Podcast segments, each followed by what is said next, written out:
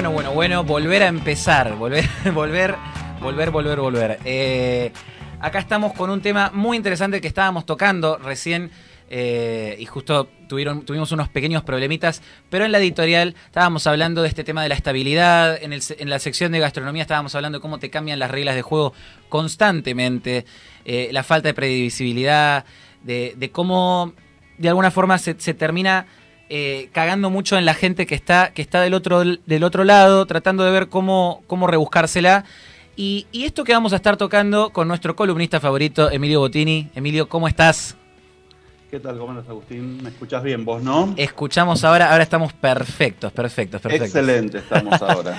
bueno, eh, Emilio, íbamos a estar hablando del movimiento monárquico argentino. Se empezó a hablar ahora en todas las tapas de los diarios y, yo me, pregunto un poco, ¿no?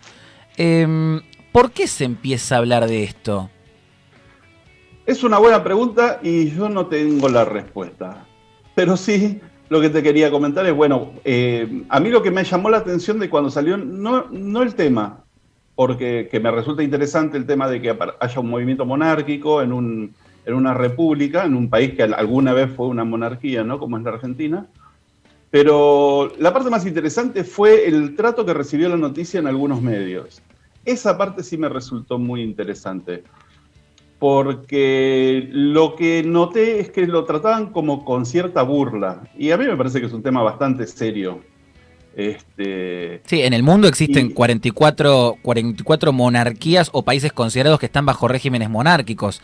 Este, eh, ahí... Y, muchos, porque vos lo puedes dividir en dos, las monarquías de tipo oriental, ¿no? de Medio Oriente, que son monarquías absolutas, pero las monarquías occidentales, que son los países occidentales, al, grupo que nosotros pertenecemos, eh, hay realmente una cantidad bastante grande y de países que les va realmente muy bien. Entonces uno se empieza a preguntar, y yo lo que me generó es por qué había una, una, actitud por parte de algunos periodistas de mirar a las monarquías por sobre el hombro, ¿no? visto desde una república, este, como si, existiera una línea de que, bueno, existió la monarquía absoluta, después viene la monarquía constitucional y después viene la república, como si fuera un hecho natural. Y la realidad es que el trato que recibía el tema de, la existencia de, monarcas era este, como que era algo que había quedado en el pasado y que, bueno, eran este, relictos ¿viste? De, de algo que no se terminó de solucionar, cuando en realidad son sistemas que funcionan bastante bien.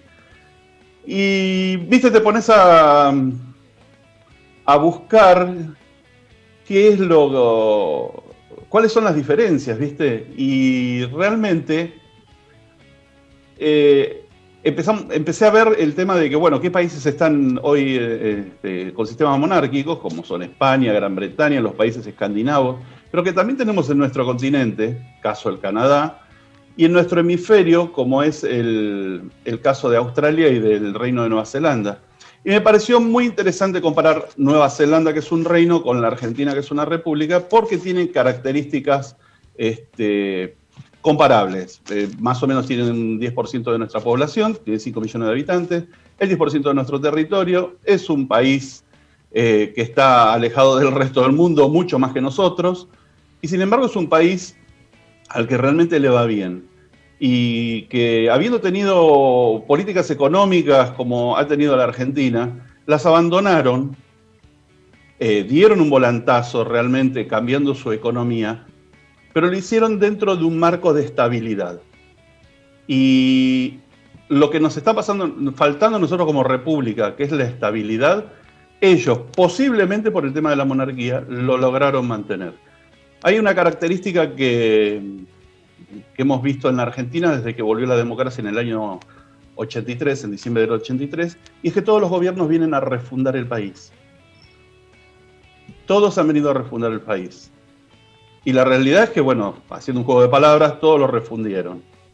Y en las monarquías, el país ya está fundado y, como hay una casa reinante que viene de 100, 200, 300, 600 años, se da por hecho que el país ya está, el, gobierno que asume, asume por un periodo corto, este, dirigen el gobierno, no son el Estado, y en algún momento este, se van a ir. Y la monarquía va a seguir y el país va a seguir.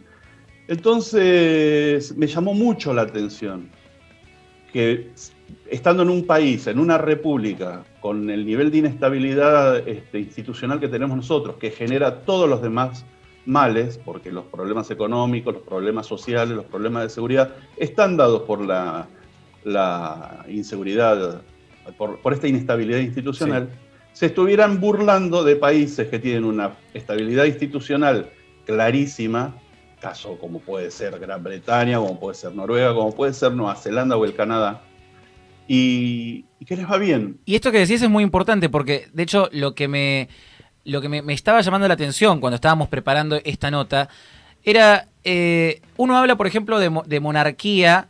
Una cosa es cuando uno se plantea la monarquía desde el vamos, desde el proceso de organización nacional. Una cosa es cuando uno se plantea cómo va a ser la moneda, cómo va a ser la organización política, esto, el otro, desde la organización nacional. Pero como vos decías, lo llamativo de esto es que es una propuesta a mitad de camino. O sea, tuvimos tres, ¿qué? tres cinco siglos de, monarquía y tenemos ahora dos siglos de república y a mitad de camino, medio tiempo y decimos, che, queremos cambiar la regla de juego. Ok, no es una cuestión eh, también de, tapón en, el caso de, Argentina, digo, es una cuestión de, genuinamente una necesidad eh, más allá del contexto que estamos viviendo o, o hay una cuestión de, de el hoy, de urgencia para frenar la inestabilidad, así como, por ejemplo, se plantea el tema de dolarización. Nadie quiere no tener una moneda soberana en cuanto a lo ideal. Pero cuando tenés una moneda que no la reclama nadie y que la clase política de alguna forma la tira para todos lados, plantean esa, esa propuesta. Esto de la monarquía, ¿es, ¿va por ese lado de la necesidad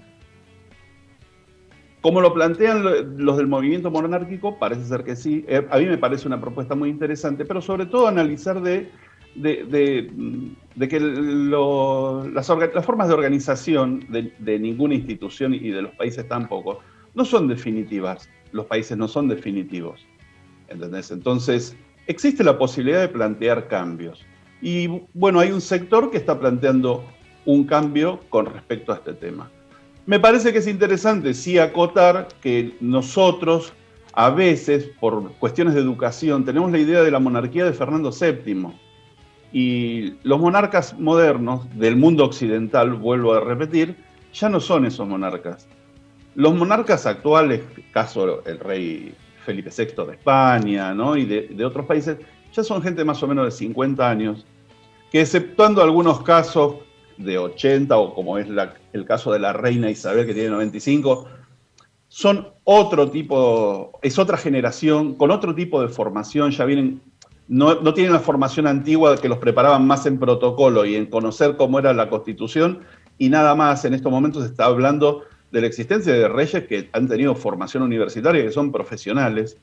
Otra nueva novedad que hay en, estas monarquías occidentales es que ahora se casan con con gente de la plebe, con gente común y corriente, que a sus hijos los mandan a las escuelas, generalmente escuelas públicas.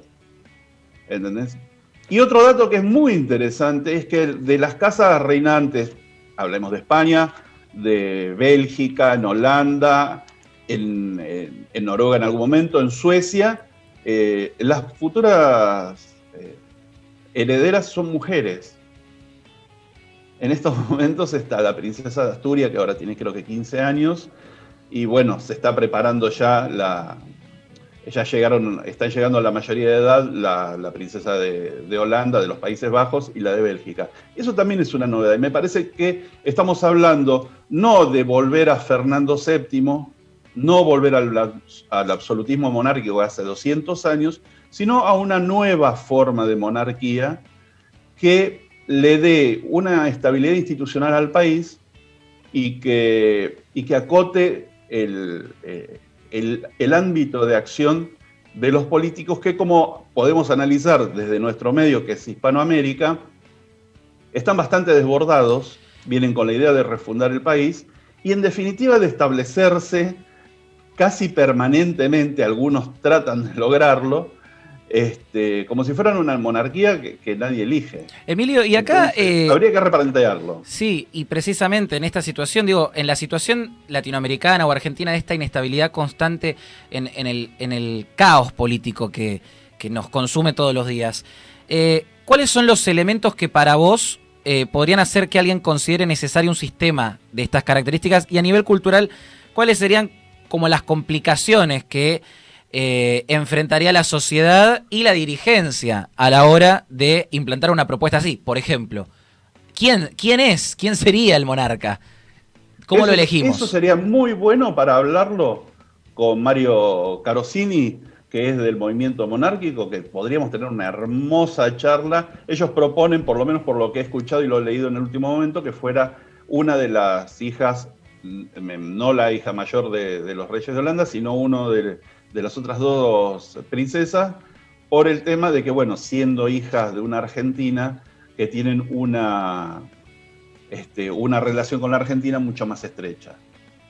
Podría ser otra casa, eso ha existido, este, las casas, eh, eh, cuando, cuando una casa reinante no ha tenido descendencia, pues se ha puesto otro. El caso simple es cuando murió Carlos II eh, de España, de la casa de Augsburgo, y no dejó descendencia. Fue cuando inicia el reinado en España la, casa de Borbón. Entonces, es bastante amplio. Y con respecto a la población, obviamente, para que se instaure una, una monarquía tendría que haber un, estar visto de manera positiva por parte de la población como para que se pudiera realizar. Bueno, y... Es una cuestión que desde la política este, se, puede trabajar. De la política se puede trabajar si hay una voluntad de la gente de realmente plantearse y decir, bueno, esta es la, medida que tenemos para, para poder frenar esta caída libre en, en, crisis política y social. Emilio, te agradezco. Sí, de, perdón, pero. analizar desde otros países qué es lo que les funciona. ¿Entendés? Exactamente. Analizar lo que les funciona y en una de esas terminamos teniendo a, Mirta Legrand eh, inaugurando la, monarquía argentina. o, a la, o, a la, reina de Tolosa, Cristina. Bueno, Emilio, muchas gracias. muchas gracias. Las dos casas, las dos casas compitiendo por, por la realeza.